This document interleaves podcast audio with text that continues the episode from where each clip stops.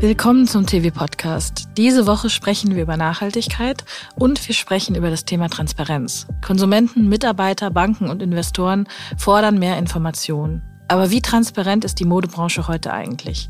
Wo liegen die größten Herausforderungen? Worüber muss sie in Zukunft berichten? Und welche Rollen können Kooperationen spielen? Diese Fragen beantwortet die Textilwirtschaft in ihrem aktuellen Nachhaltigkeitsspezial und meine Kollegin Mara Jaworowitsch jetzt hier im Textilwirtschaft Podcast. Mein Name ist Judith Kessler.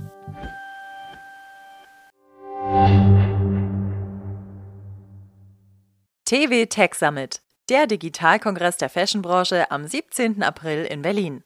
Hier erhalten EntscheiderInnen und Digitalverantwortliche Einblicke in erfolgreiche Digitalstrategien des Fashion Retail, einen Überblick an Trends und Tools zur Digitalisierung interner und externer Prozesse sowie Insights für eine exzellente Omnichannel-Strategie. Sichern Sie sich jetzt Ihr Ticket unter www.dfvcg-events.de slash tech-summit.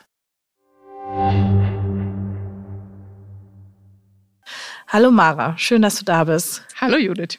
Mara, warum habt ihr dem Thema Transparenz ein ganzes Heft gewidmet? Also wir machen ja zweimal im Jahr, also abseits der üblichen und täglichen und wöchentlichen Berichterstattung rund um das Thema Nachhaltigkeit, Sustainability machen wir zweimal im Jahr ein großes Spezial, genau. Letztes Mal haben wir dann Fokus äh, speziell auf den Handel gelegt und auf die Herausforderungen, ähm, vor die das große Thema Nachhaltigkeit eben speziell den Handel stellt und dieses Mal eben eben Transparenz, also ein Thema, ohne das Nachhaltigkeit Nachhaltigkeit einfach überhaupt nicht geht. Also ohne Transparenz gibt es keine Nachhaltigkeit. Ist per se nicht nachhaltig, ähm, aber eben so eine grundlegende Voraussetzung und alles, was da auch kommt und zu erwarten ist an neuen Anforderungen und Gesetzen und Regularien, ähm, das lässt sich eben nur erfüllen, wenn noch viel mehr Informationen offengelegt werden. Also wenn eben Transparenz erfüllt ist. Vielleicht dazu zwei konkrete Beispiele. Das eine ist durch das äh, Lieferketten-Sorgfaltspflichtengesetz, was ja auch schon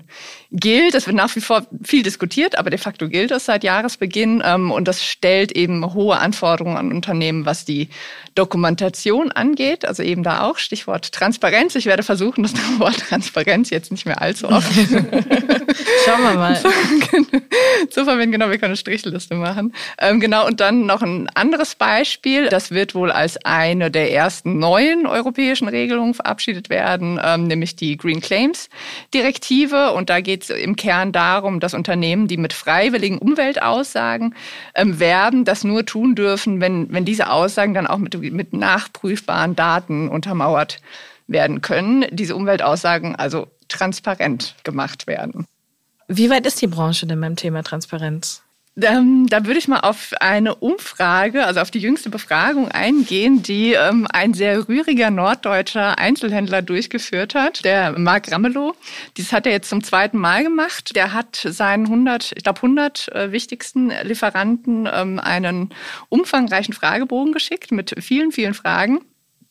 Und ähm, zwei Drittel der Hersteller etwa kamen, äh, haben geantwortet, kamen zurück. Das vielleicht auch nur, nur am Rande. Also ein Drittel der Befragten erkennt die Dringlichkeit jetzt vielleicht auch noch nicht so. Was waren das für Fragen? Was waren, kannst du mal so ein Beispiel nennen? Naja, er fragt eben explizit nach, welchen Stellenwert hat Nachhaltigkeit bei Ihnen im Unternehmen, ob es eine Nachhaltigkeitsstrategie gibt, welche Maßnahmen schon implementiert wurden ähm, und fragt explizit dieses Mal aber auch nochmal nach, äh, nach Transparenz. Und tatsächlich haben die, die mitgemacht haben, haben, glaube ich, über 80 Prozent gesagt, genau, wichtig, wichtig oder, oder sehr wichtig. Ähm, aber auch da gibt es dann tatsächlich durchaus die ein oder andere Diskrepanz zwischen dem, was man ähm, sagt und für wichtig findet und zwischen dem, was man tut. Also ein Beispiel ist das Thema Produktionsdaten, Lieferkettendaten die, meine ich, nur ein Viertel ungefähr ähm, beantwortet, dass sie dazu schon Daten teilen. Und ein anderer Punkt, den Mark Ramelow selbst erstaunlich fand, war, dass ähm,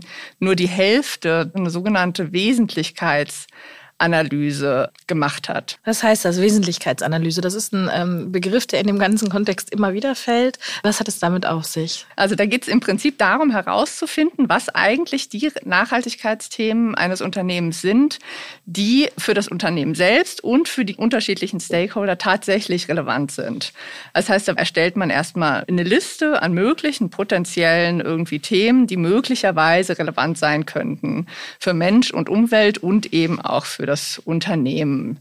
Also zum Beispiel Ausstoß klimaschädlicher Emissionen oder Wasser, Luftverschmutzung, Abfallwirtschaft, Chemikalien, ähm, Menschenrechte natürlich, äh, Themen wie Arbeitszeiten, Entlohnung und so weiter. Also ganz, ganz unterschiedliche, ganz unterschiedliche Aspekte. Und ähm, zum Beispiel auch ein Teil des Heftes ist ja der Nachhaltigkeitsbericht, der mittlerweile dritte von L&T. Und L&T hat jetzt zum Beispiel auch zum ersten Mal so eine Wesentlichkeitsanalyse gemacht und die Kunden und die Mitarbeiter gefragt, welche Themen in Sachen Nachhaltigkeit die tatsächlich besonders relevant finden. Und was kam dabei heraus? Also André Gitinski erzählte ähm, unserer Kollegin Kirsten Reinhold, die mit ihm gesprochen hatte, ähm, dass sie tatsächlich überrascht waren über die Relevanz einiger Themen, die sie vielleicht ein bisschen anders auch bewertet hätten. Also da gab es tatsächlich schon ein bisschen äh, Unterschied in der Bewertung der Themen.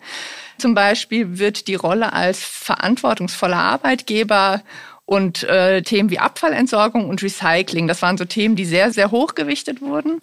Und ähm, jetzt so ein Thema wie CO2-Neutralität, was für das Management äh, selbst äh, total das große und wichtige Thema ist, das war jetzt nicht so weit, nicht so weit oben gewichtet. Ähm, und das sind dann zunächst mal natürlich Erkenntnisse, mit denen so ein Unternehmen arbeiten kann. Also das ist ja auch schon sehr aufschlussreich, wenn man erstmal erkennt, was eigentlich die anderen von einem, ähm, von einem wissen möchten. Wenn es dann allerdings darum geht, so eine Wesentlichkeitsanalyse dann auch CSRD-konform zu machen. CSRD-konform, das muss ich, glaube ich, kurz erläutern. Na, CSRD ist äh, kurz für die Corporate Sustainability Reporting Directive wurde Ende vergangenen Jahres vom EU-Parlament verabschiedet, äh, final und ähm, verschärft äh, die Berichtsanforderungen beziehungsweise eben die Anforderungen an die Nachhaltigkeitsberichterstattung von Unternehmen. Ziemlich dramatisch und es betrifft auch viele Unternehmen. Sie tritt in Kraft jetzt ab dem 1. Januar 2024 und dann sukzessive, also für die ersten Unternehmen und dann sukzessive und dann ähm, am letzten Endes für alle Unternehmen, die zwei von drei Kriterien erfüllen. Das ist einmal die Bilanzsumme, mindestens äh, 20 Millionen Euro und oder Nettoumsätze in Höhe von 40 Millionen Euro und oder Zahl der Beschäftigten 250. Also die Grenze ist jetzt nicht so, nicht so hoch. Schätzungsweise wären in Deutschland so ungefähr, also nicht in unserer Branche, aber insgesamt ähm, 15.000 Unternehmen betroffen. Und das wird tatsächlich den Umfang und die Art der Nachhaltigkeitsberichterstattung doch sehr, sehr verändern. Und da würde ich dann jetzt nochmal auf diese Wesentlichkeitsanalyse zurückkommen, weil genau da geht es darum, worüber berichtet wird und worüber eben ganz, also Transparenz geschaffen werden muss. Ähm, da geht es jetzt um die sogenannte doppelte Wesentlichkeit. Gängige Praxis der äh, Nachhaltigkeitsberichterstattung im Moment ist es so, dass über die Auswirkungen berichtet wird, die ein Unternehmen auf seine Umwelt hat. Ähm, das ist die sogenannte Inside-Out-Perspektive. Jetzt künftig wird aber eben bei der Berichterstattung auch die Outside-In-Perspektive berücksichtigt werden müssen, sprich also die Chancen und Risiken von Nachhaltigkeitsthemen auf die finanzielle Lage des Unternehmens. Und künftig muss dann über alle Themen reportet werden, die entweder aus der einen oder aus der anderen Sicht als wesentlich eingestuft ähm, werden. Der Wirtschaftsprüfer, mit dem unsere Kollegin Kirsten Reinhold gesprochen hatte, der führte, glaube ich, ähm, also als hypothetisches Beispiel das Verbot von Leder als ein mögliches finanzielles Risiko auf, über das berichtet werden müsste, wenn dann alternative Materialien so teuer sind, dass sie das Ergebnis schmälern würden.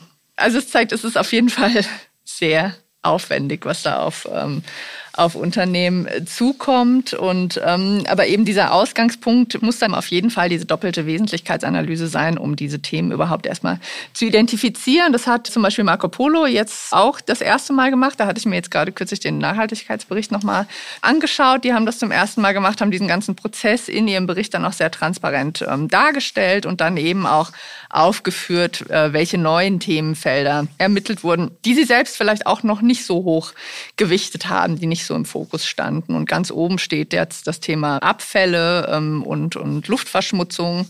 Biodiversität, auch irgendwie ein großes, ein großes Thema, was auf uns äh, zukommt. Und das Thema Wasser und Transparenz und Geschäftsgebaren gegenüber PartnerInnen und Kundinnen. Also das sind dann so Punkte, die quasi, wenn man sich das so vorstellt, als Matrix, die dann ganz oben rechts stehen und die dann eben so die absolut höchste Relevanz haben. Und in dieser Matrix, was würdest du sagen, ist die, ist die größte Herausforderung, wenn man von Transparenz spricht? Also wo ist es am anspruchsvollsten, Transparenz zu schaffen tatsächlich?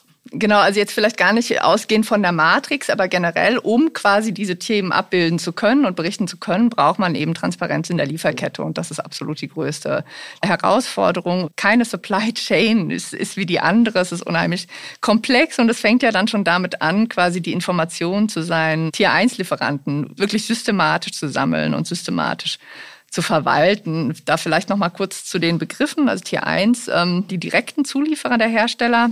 Und dann geht's eben immer tiefer. Tier 2 ist dann die Textilerzeugung und die Veredelung. Und ähm, Tier 3 die Rohstoffverarbeitung. Und Tier 4, das ist dann die Rohstoffgewinnung. Und wie gesagt, Tier 1 ist schon kompliziert. Also die Lieferanten, die direkten Zulieferer sind schon weltweit zerstreut. Ähm, verstreut.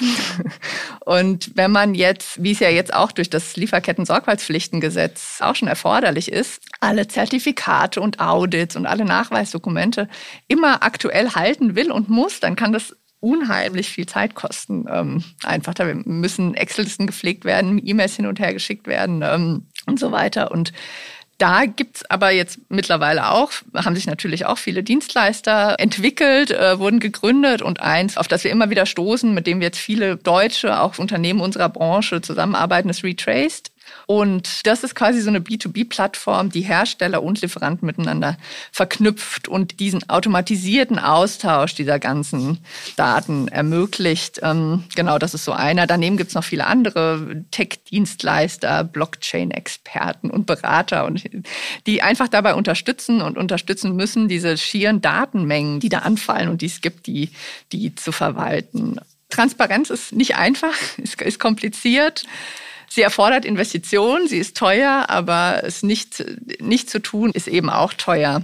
Genau, also Transparenz kostet Geld. Also einer der Gesprächspartner mit äh, einer Agentur, der in Asien sitzt mit seiner Agentur, der sagte irgendwie Rückverfolgbarkeit bis aufs Baumwollfeld, überhaupt kein Problem, kostet aber 10 bis 20 Euro Cent mehr pro Teil. Genau, da kann man sich dann ausrechnen, wie relevant das dann ist für, für jedes einzelne Teil, genau.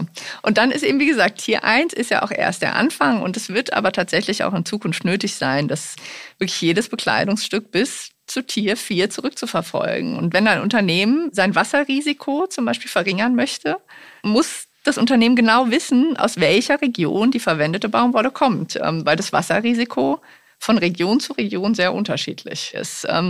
Aber davon sind wir tatsächlich heute noch weit entfernt. Und heute kann man im Hinblick auf Transparenz tatsächlich auch schon punkten, wenn man äh, seine Tier-1-Lieferanten offenlegt, wenn man Lieferantenlisten offenlegt. Es gibt Firmen, die machen das schon sehr lange. Puma, Adidas als Beispiele, die legen wirklich schon sehr lange ihre Lieferantenlisten offen. Aber viele tun das noch nicht. Und dann nochmal zurück zu der Befragung von Marc Ramelow. Nur jeder Vierte teilt da irgendwelche Daten aus der Lieferkette.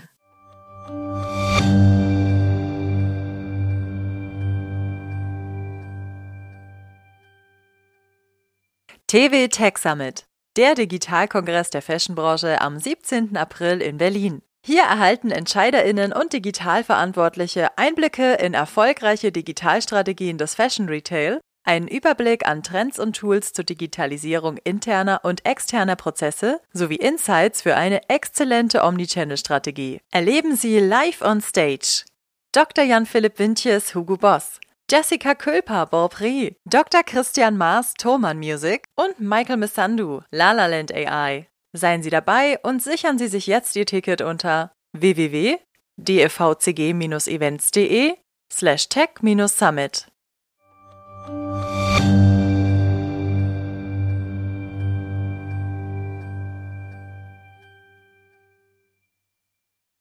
Also wer die Lieferanten offenlegen kann, macht schon einen großen Schritt in Richtung Transparenz. Genau, also im Moment ist das noch so und davon profitieren jetzt im Moment vor allem die Luxusfirmen und deswegen sind das auch die, die Aufsteiger im sogenannten Transparency Index. Transparency Index, also ein Index der Transparenz messbar macht? Äh, wie, wie das? Ne, das ist, dieser Index überprüft jährlich 250, glaube ich, genau, der weltweit, also ein globaler Index, genau, der weltweit größten Marken und Einzelhändler.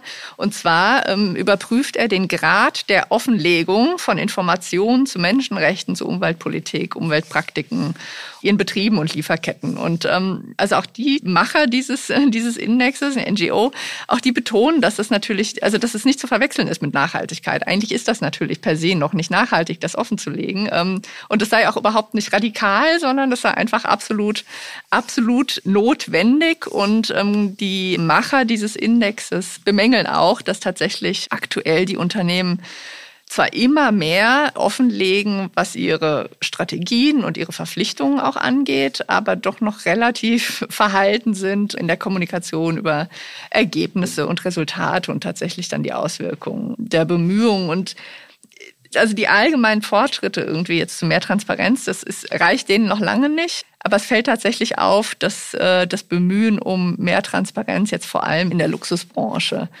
also es sind, glaube ich, die, die fünf größten Aufsteiger jetzt im aktuellen Index sind ähm, Genau, Gucci hat am meisten Punkte gut gemacht und ähm, dann folgen Armani, Jill Sander, Miu Miu und Prada. Genau, das sind die Aufsteiger in dem aktuellen Index. Und ähm, das ist natürlich insofern vor allem ein Paradigmenwechsel, weil ja vor allem die Luxusindustrie so dafür bekannt ist, so ihre Geheimnisse wirklich äh, zu hüten. Und unser Kollege Tobias Bayer hat das auch nochmal aufgeschrieben, jetzt auch für das Spezial und schreibt dann irgendwie auch, ähm, dass es ja eigentlich normalerweise immer so war, dass wenn man als Journalist äh, eine Weberei oder eine Druckerei oder eine Färberei oder so besucht hat, die für das Top-Genre arbeitete. Da musste man schwören, äh, den Lesern bloß nicht zu verraten, für welche illustren Kunden man denn arbeitet. Genau.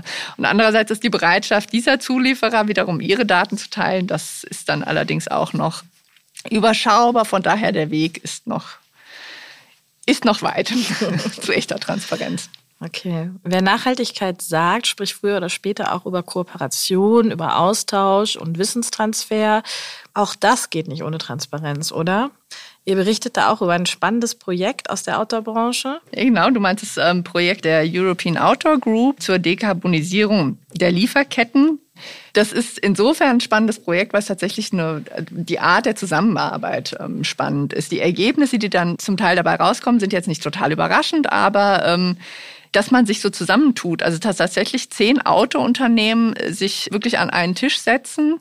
Die ersten zehn Unternehmen, die sich da in der ersten Kohorte zusammengetan haben, das waren ähm, Arma Sports, Burton, Deuter, Phoenix, also die vier Revenmutter, ähm, Gore-Tex, Harklöfs, äh, Helly Hansen, Mammut, und Orthovox und VD. Genau, das sind die Unternehmen, die sich da zusammengetan haben, die sich an einen Tisch gesetzt haben und zunächst mal in einem ersten Schritt quasi ihre Lieferanten übereinander gelegt haben und geguckt haben, welche denn von den meisten Brands zusammen genutzt werden, um eben zu identifizieren, bei welchen Lieferanten Verbesserungen in Summe den größten Impact haben, haben könnten. Und in einem zweiten Schritt wurde dann gemeinsam mit diesen Lieferanten über ganz detaillierte Fragebögen die Verbräuche und, und, und auch die Einsparpotenziale dann eben ermittelt. Und ähm, allein das ist schon für die Brands ein totaler Erkenntnisgewinn, einheitliche Daten von ähm, ich überlege jetzt gerade, ob es 10 oder 20 Lieferanten dann im Pool letzten Endes waren. Auf jeden Fall ähm, hat jede der Brands hat dann eine gewisse Anzahl an ähm, Zulieferern in diesem Pool und von dem haben die jetzt einheitliche Daten. Und für die Hersteller wiederum ist es natürlich auch total die Erleichterung, wenn nicht zehn Brands mit zehn unterschiedlichen Fragebögen auf sie zukommen, sondern da so eine Vereinheitlichung auch von der Seite kommt und eben auch eine Unterstützung. Also das ist auch die Kosten. Ich glaube, das war dann für jeden Zulieferer in Höhe, also in Höhe von ein paar tausend Euro, ähm, eben für dieses Assessment und dieses ganze Programm. Und das haben dann die Brands übernommen und zwar zusammen. Und dieser Ansatz, dieser wirklich kooperative, kollaborative und unterstützende Ansatz, das finde ich ist eins, was dieses Projekt auch so außergewöhnlich macht. Wie gesagt, dass dann dabei herauskommt, dass das schmutzigste oder das größte Problem in der Lieferkette die Kohle ist. Das wusste man vorher auch, aber wenn man das dann so aus schwarz auf weiß sieht, dann weiß man nochmal genauer irgendwie, okay, da muss man da muss man ran. Und das ist insofern, finde ich, auf jeden Fall ein spannendes Thema. Und das ist auch schon das nächste Projekt gestartet mit der nächsten Kohorte und soll dann auch auf Europa ausgeweitet werden. Wäre das auch für die Modebranche vorstellbar? Ja, darüber hatte ich auch mit den beiden Macherinnen bei der European Outdoor Group besprochen. Ich weiß gar nicht, ob ich das vorhin gesagt hatte. Genau, European Outdoor Group, quasi die Interessenvertretung der europäischen Outdoor-Branche, die dort eben diese wichtige Instanz war, um diese Brands und die Zulieferer zusammenzubringen. Was auch, glaube ich, irgendwie ein ganz wichtiger Punkt ist, dass das eben noch ein Externer ist, der da mit, äh, mit am Tisch sitzt. Das hatte zum Beispiel auch der Markus Wieser von Gore-Tex tatsächlich betont, hat gemeint, das ist schon also ohne die EOG quasi als diesen Partner wäre das wahrscheinlich gar nicht entstanden. Und ähm, Und wie gesagt, also Katie Stevens und Verity Hardy, genau bei der EOG verantwortlich für dieses Projekt, haben dann auch gemeint, naja, die Lieferantenbasis in der Modebranche ist noch mal sehr, sehr, sehr viel größer, sodass dieses Mapping, wie die das gemacht haben, das würde wahrscheinlich relativ wenig Sinn machen und müsste eher gucken, wenn eine Brand weiß, irgendwie, okay, bei meinem Zulieferer, mit dem arbeitet auch XY zusammen und dann irgendwie einen Weg finden, mit dem in Austausch zu treten. Also es gibt ja auch schon Programme natürlich und es gibt auch Unterstützung und es gibt finanzielle Unterstützung irgendwie, wenn es darum geht, auf ähm, dass die Supplier auf grüne Energie umstellen, umstellen sollen, aber dass man eben gemeinsam an sie herantritt und das irgendwie gemeinsam auf den Weg bringt und versucht, so einigermaßen mit einer Stimme zu sprechen und zu unterstützen. Das macht es auf jeden Fall so interessant und nicht umsonst ist ja tatsächlich auch Partnerschaften per se ein eigenes Ziel ähm, in den Sustainable Development Goals der Vereinten Nationen gewidmet, genau. Also das Ziel Nummer 17, Partnerschaften. Das spricht, glaube ich, sagt, glaube ich, alles. okay. Mara, vielen Dank. Du hast einen guten Überblick gegeben über das Thema Transparenz und Nachhaltigkeit. Ähm, gib uns doch mal einen Ausblick. Was ist denn von der TV zum Thema Sustainability? Noch zu erwarten. ganz transparent. Jahr. Ja, ganz transparent, totale Transparenz. ähm, genau, im nächsten Jahr, also klar, natürlich das, was permanent passiert, das passiert sehr viel, es wird auch weiter viel passieren, aber was wir jetzt sagen können, ist, ähm, dass die TV für nächstes Jahr wieder eine große Studie zum Thema Sustainability plant. Ähm, ich bin ja auf die, auf die Befragung von äh, Marc Ramelow ein paar Mal eingegangen, genau, also wir machen auch wieder eine. Unsere letzte liegt jetzt schon wieder ein paar Jahre zurück, ich glaube 2020 haben wir es das letzte Mal gemacht, war natürlich eine andere Zeit, in der wir damals waren. Und es wird interessant sein zu sehen, wie sich Dinge entwickelt haben, wie Dinge jetzt bewertet werden. Und ähm, das steht an fürs kommende Jahr. Und dann steht auch schon der Termin für den nächsten Sustainability Summit. Mit neuem Termin, neuer Location. Wir gehen nach Hamburg. Oh, und zwar im September. Also wirklich zwei große Veränderungen. 18. September, das kann ich schon sagen, und weitere Infos folgen in Kürze. Okay, wir sind gespannt. Vielen Dank, Mara, dass du heute bei uns zu Gast warst. Danke dir. Das war Mara Jaworowitsch zum Thema Transparenz und Sustainability. Den Link zum Sustainability-Spezial der Textilwirtschaft packen wir in die Show Notes. Mein Name ist Judith Kessler. Vielen Dank fürs Zuhören und wenn Sie mögen, bis nächste Woche.